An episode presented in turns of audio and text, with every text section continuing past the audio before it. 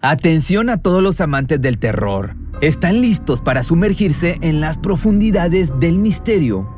Pues les presento Archivos Perdidos, el podcast que explora las historias más escalofriantes de México. Archivos Perdidos no es solo otro podcast de horror, es una experiencia única que te lleva de la mano a través de historias como si estuvieras ahí mismo, viviendo los eventos junto con los protagonistas. La producción del podcast es impecable, con una narración cautivadora, efectos de sonido envolventes y una música que te sumerge en cada narración. Y si has vivido algo inexplicable, envía tu historia al correo archivosperdidos.genuinamedia.com y únete en este viaje a lo desconocido. Y no olvides también seguirlos en Spotify y Apple Podcast para no perderte ningún episodio. En resumen, si eres un amante de los misterios y las historias intrigantes, Archivos Perdidos es una adición, un complemento obligatorio a tu lista de reproducción. Cuando el tráfico te sube la presión, nada mejor que una buena canción. Cuando las noticias ocupen tu atención, enfócate en lo que te alegra el corazón. Y cuando te sientas mal, un buen médico te ayuda a sanar. Sabemos que mantener tu salud es tu prioridad, también es la nuestra en Kaiser Permanente, donde trabajamos juntos para cuidar de todo lo que tú eres. Kaiser Permanente, para todo lo que tú eres. Kaiser Foundation Health Plan of the Mid-Atlantic Stay Inc., 2101 East Jefferson Street, Rockville, Maryland, 20852. Ele sempre, sempre me dava muita droga, muita droga. Ele sempre me mandava usar muita droga e eu cada vez era mais e mais e mais droga e ele me dava mais droga. E isso foi, foi acabando comigo, foi... Ele falava, se você me ama, usa, você me ama, usa, você me ama, faz isso. E eu ia, ia, ia, ia. Como si se tratara de una telenovela, una chica adinerada brasileña de nombre Susan se enamoró de un joven de origen humilde llamado Daniel. Esa y otras razones, como que también era adicto a los estupefacientes, provocaron que los von Richthofen le prohibieran a su hija seguir frecuentándolo. Quisieron evitar que la relación de amistad siguiera avanzando hasta convertirse en algo más, pero ya era demasiado tarde. Se habían vuelto novios. Sin embargo, a diferencia de los melodramas donde todo termina con un final feliz, esto no sucedió así, pues Susan mandó matar a sus padres. Le pidió a Daniel y a su hermano que lo hiciera. Estaba cansada de tener que esconderse para ver a su amado. Les dijo que, si todo salía bien, a cada uno le tocaría una parte de la herencia. Se repartiría en tres partes iguales.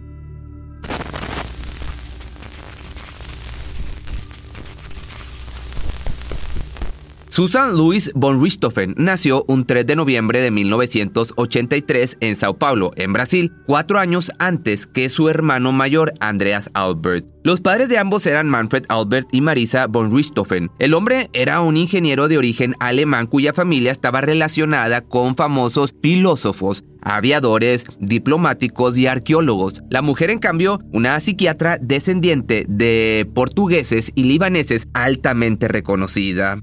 Es decir, que la familia ya gozaba de cierta popularidad tan solo con su nombre y apellido, ni se diga de por sus méritos propios. Basta con decir que el padre de familia se había convertido en el líder del proyecto de la autopista más importante de la ciudad brasileña. Por esa simple razón, no cualquiera podía ser vinculado con ellos. Eran muy selectivos a la hora de elegir sus compañías y, por supuesto, sus amistades. Una tarde cualquiera, papás e hijos decidieron ir a pasar al Parque do Ibirapuera, uno de los más importantes y conocidos de Sao Paulo, considerado el pulmón verde de la urbe y utilizado para eventos privados y públicos. Al estar caminando, algo les llamó la atención y se acercaron. No podían dejar de observar. Quedaron maravillados con el aeromodelismo que se estaba practicando, un deporte derivado de la técnica relacionada con la construcción y vuelo de aeroplano de distintos tamaños. Específicamente fue Andreas quien quedó encantado. Le pidió a sus padres que lo metieran a un curso y ahí mismo lo inscribieron. Daniel Caraviño, de 18 años de edad, fue quien los atendió y quien le dio clases al menor de los Von Richthofen en los siguientes meses. También lo llevaba a andar en bicicletas y a los go-karts. Se hicieron grandes amigos. Después de todo, no era mucha la diferencia de edad que tenían. Para ese entonces Susan contaba con 15 años y a decir verdad, veía muy atractivo al amigo mayor de su hermano. Mientras que, Por su parte, Daniel también ya le había dado unas cuantas miraditas y señales a la joven. Al paso del tiempo, Susan y Daniel se fueron enamorando perdidamente uno del otro, pues pasaban mucho tiempo juntos, más que por cualquier otra cosa, por Andreas, quien aún recibía clases de aeromodelismo de carabiños. En un inicio, el matrimonio von Richthofen no se preocupó por la relación de amistad, pues creían que la chica no se fijaría en el joven, simplemente por su aspecto un tanto descuidado y desaliñado. Sin embargo, cuando notaron que las acciones decían lo contrario, ya era demasiado tarde, se habían hecho novios. La chica hablaba tres idiomas y recién había ingresado a la Universidad Católica de Sao Paulo para estudiar Derecho, sus progenitores tenían muchas esperanzas en ella por su potencial mostrado, más las expectativas que tenían los von Richthofen con su hija se fueron diluyendo con los hábitos que fue tomando gracias a su novio. Entonces no lo sabían, pero Daniel fumaba y consumía de esta de la felicidad, entre otra, otro tipo de sustancias, costumbres pues que evidentemente le pasó a su pareja. Además, en ocasiones también llevaban a Andreas escondido en el maletero para que consumiera junto con ellos. Lo involucraron poco a poco en sus decenas de actividades insanas. Como consecuencia, el rendimiento de Susan en la universidad disminuyó considerablemente. Llegó a dejar materias por faltar para ir a ver a su novio. No pasó mucho tiempo para que Manfred Albert y Maritzia von Richthofen se enteraran de lo que estaba sucediendo, así que le pidieron a su hija que dejara a su pareja de una vez por todas le prohibieron volver a verlo. Incluso el padre de familia fue a hablar con Daniel en distintas ocasiones para que se distanciara de ver a su hija. Le llegó a ofrecer dinero, pero este chico carabiño no aceptó. Lejos de dejarlo, Susan prefirió quedarse con él e ideó un plan para deshacerse de sus padres. Fue entonces que le pidió a su novio y al hermano de este que les arrebatara la vida a sus padres. Si lo hacían, les daría dinero de la herencia y se la repartirían en tres partes iguales, algo sumamente tentador y para nada rechazable, o bueno, para ellos. Sin dudarlo mucho, los dos jóvenes aceptaron, en especial el hermano mayor de Daniel, Cristian Caraviños. Él había estado internado por adicciones a la a este polvo blanco y tenía deudas con traficantes. En un inicio creyeron que lo mejor sería utilizar un arma de fuego, pero al hacer una prueba de sonido desistieron. El crimen sería muy ruidoso y llamaría demasiado la atención de los vecinos de los alrededores. Una vez planeado esta terrible acción, lo ejecutaron. Primero, Susan y Daniel llevaron a Andreas a un cibercafé cerca de las 11 de la noche del 31 de octubre del año 2002 para que se entretuviera jugando videojuegos. No le comentaron nada de lo que tenían en mente, solo le pidieron que los esperara. Luego se encontraron con Christian afuera del cibercafé y se dirigieron hacia la residencia de los von Richthofen a bordo del Volkswagen Golf que manejaba Susan, preparados con unas barras de hierro huecas.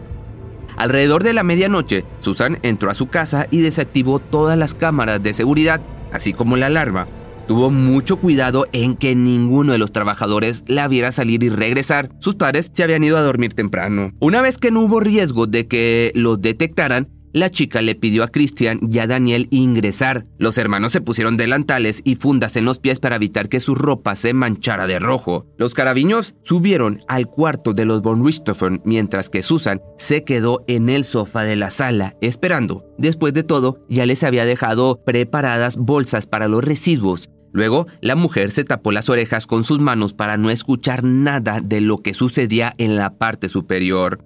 Al entrar al dormitorio, ya tenían objetivos definidos. Daniel fue directo hacia Manfred y Christian fue con Maritzia. Los dos golpearon al mismo tiempo al matrimonio en la cabeza con las barras de hierro huecas, sin embargo, lo hicieron con distinta puntería. Mientras que Manfred falleció inmediatamente, la mujer alcanzó a despertar y se intentó defender. No dejaba de gritar que no le hicieran nada a sus hijos, pero en eso Christian le puso una toalla en la boca hasta que dejó de respirar. Después de confirmar el deceso de ambos, Susan abrió la caja fuerte y los tres cómplices comenzaron a dispersar las joyas como si se hubiese tratado de un robo. En uno de los escritorios tiraron papeles y libros. En las bolsas de basura metieron la ropa llena de rojo. Los hierros mortales los llevaron hasta el jardín donde los lavaron en una pileta. Luego, antes de irse, se llevaron 5 mil dólares, 6 mil euros y 8 mil reales. Todo ese dinero fue para Christian, junto con algunas joyas como parte del pago. Entonces se fueron en el auto de Susan y Christian se bajó cerca del departamento donde vivía con su abuela. Por su parte, la chica y Daniel fueron al motel colonial donde dirían que habían estado toda la noche para que no los inculparan en estas terribles acciones. Pidieron refrescos y sándwiches a la habitación. Estaban demasiado hambrientos luego de todo lo que había sucedido.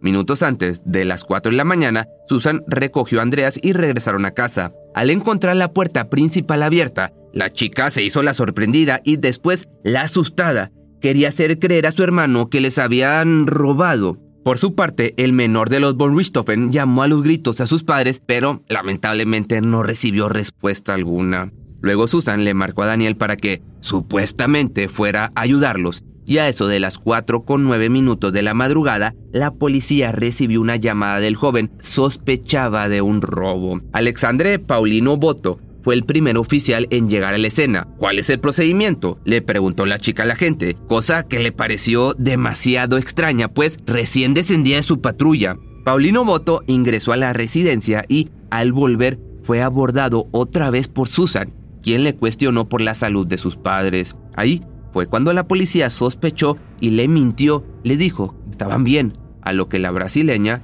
se quedó sorprendida. Después, al ir con Daniel y preguntarle acerca de lo robado, le llamó demasiado la atención que el joven supiera las cantidades exactas. Finalmente, Alexandre les dijo la verdad sobre lo sucedido y más unidades arribaron a la escena del crimen. Una vez que los detectives entrevistaron a todos los trabajadores, miembros de la familia conocidos, se sospechó de nueva cuenta de la pared. Sin embargo, a ellos se le sumó Christian, pues en las indagatorias se comprobó que comenzó a gastar cantidades inmensas de dinero a pesar de que no tenía trabajo. El primero en ser detenido fue él, precisamente. Tras un interrogatorio de varias horas, terminó confesándolo todo. La noticia se difundió evidentemente muy rápido en todos los medios locales y nacionales de Brasil. Era mucha la atención mediática que había generado el caso. Después de todo, pues digamos que eran personas importantes. De esta forma, y después de varias audiencias, el juez Alberto Anderson emitió el fallo a las 2 de la mañana del sábado 22 de julio del año 2006. Susan y Daniel fueron condenados a 39 años y 6 meses de prisión, mientras que Cristian Caraviños fue sentenciado a 38 y 6 meses tras las rejas. En 2018, Daniel obtuvo derecho al régimen abierto y se casó, pero aún debe seguir reportándose periódicamente. Por su parte, Christian, que había recobrado su libertad en el año 2017, regresó a la cárcel después de agredir a una mujer que tenía como pareja y tratar de sobornar a elementos de seguridad para que no los arrestaran. Mientras que Susan, en 2014, se casó con otra detenida, llamada Sandra Regina Ruiz Gómez, sentenciada a prisión por el secuestro y el fallecimiento de un adolescente. La felicidad le duró tan solo un año, pues fue trasladada a otro centro penitenciario para mujeres. Ese mismo mes, Susan concedió una entrevista para el presentador Gugu Liberato, en donde reconoció haber planeado el fallecimiento de sus padres junto a los hermanos Caraviños, que por cierto, hasta la grabación de este video, trabaja por el día y vuelve a la prisión por la noche, por estar en el régimen semiabierto. Busca ser pastora evangélica. Fue apodada por la prensa como el demonio rubio.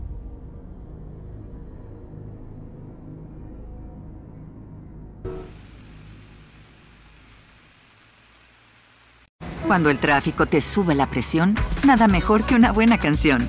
Cuando las noticias ocupen tu atención, enfócate en lo que te alegra el corazón.